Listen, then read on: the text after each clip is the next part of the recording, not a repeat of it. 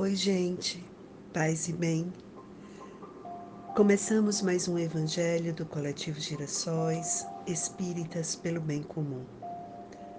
Nosso evangelho diário busca criar uma atmosfera fraterna através de reflexões sobre os ensinamentos de Jesus, cuja moral deve nos servir de exemplo e nos guiar os passos em direção a Deus. Hoje em especial, rogamos por todas as pessoas que estão encarceradas em delegacias e presídios mundo afora. Que tenhamos empatia e solidariedade para com essas pessoas, que na maioria das vezes estão em celas insalubres, vivendo em condições desumanas. Peço ainda aos bons espíritos que eles as ajudem a encontrar o modo de se aproximarem de Deus através do arrependimento e do pedido de perdão ao Pai. E por todos nós, eu rogo a Deus que encontremos o caminho da caridade para assim combater a violência que carregamos em nosso íntimo e que se expressa na vida coletiva. E até que isso aconteça, eu rogo que utilizemos da nossa inteligência para encontrar um modo de barrar a violência policial que mata muitos e que está presente principalmente nas periferias, nos guetos e nos corredores das penitenciárias.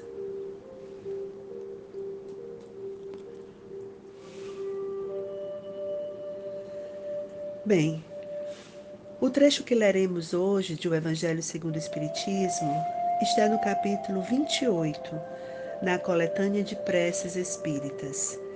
É, será é, no tópico preces por aquele que mesmo que ora, numa prece que se chama No Perigo Iminente. Nós vamos ler o prefácio e a própria prece. São os itens 34 e 35. O prefácio desta prece diz assim: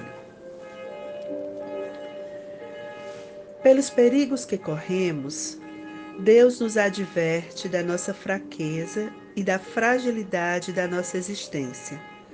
Mostra-nos que entre Suas mãos está a nossa vida e que ela se acha presa por um fio que se pode romper no momento em que menos o esperamos.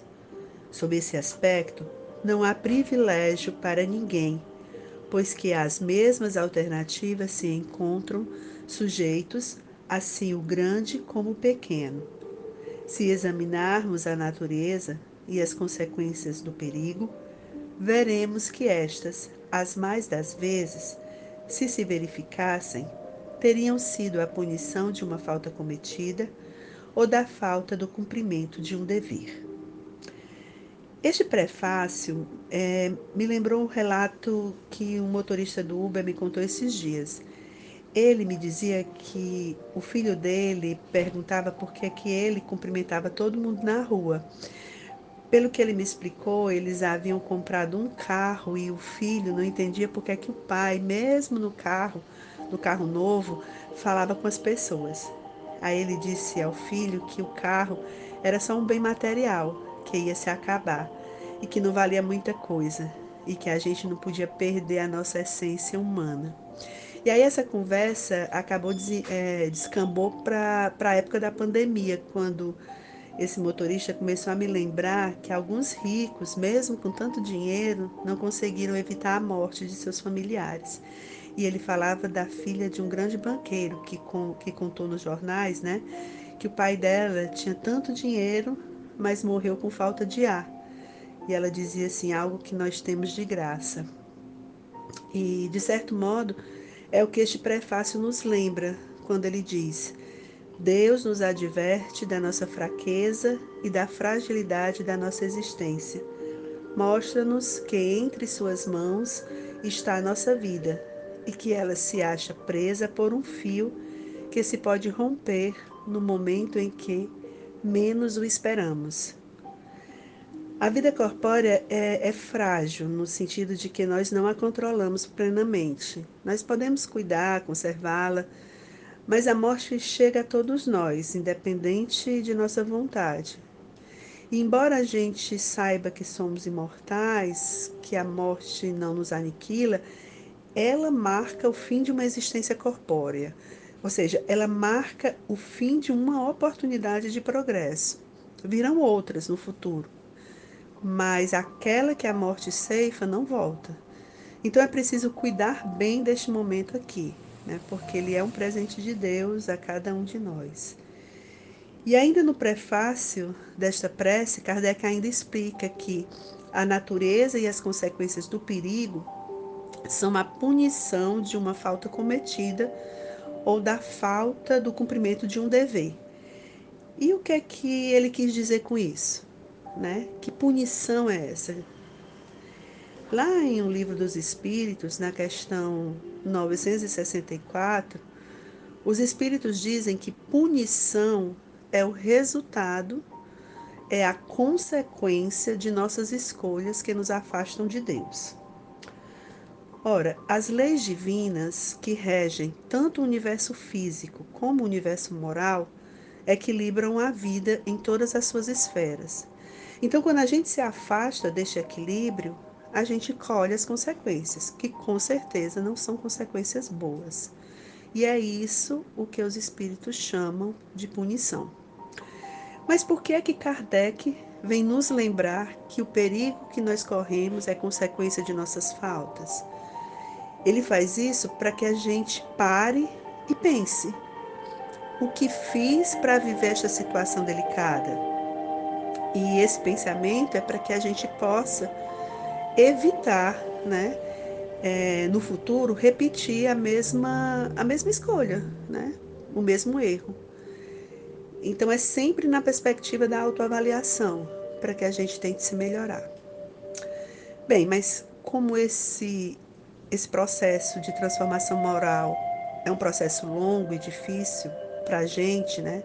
Para nós que somos ainda muito orgulhosos e teimosos, Kardec nos lembra com a prece para ser feita no perigo iminente que Deus é todo bondade e misericórdia e que ele atende sim um coração sincero. Então a prece é, que a gente vai fazer daqui a pouquinho é uma prece que é inspirada na passagem de Jesus, que antes da crucificação disse: Pai, afasta de mim este cálice, mas que seja feita a sua vontade. Né? De algum modo, essa prece nos lembra isso que é essa passagem de Jesus é, é um, uma maneira de nos, nos demonstrar que é possível pedir clemência a Deus, mas entendendo que a vontade de Deus se sobrepõe à nossa. E nesta prece que a gente vai fazer, Kardec também nos lembra do amparo do nosso anjo guardião, que sempre nos protege. Então é isso. Eu convido agora você que está me escutando a fazer comigo esta prece, que é a prece para ser dita num perigo iminente. E vai ser com ela que eu vou terminar o Evangelho de hoje.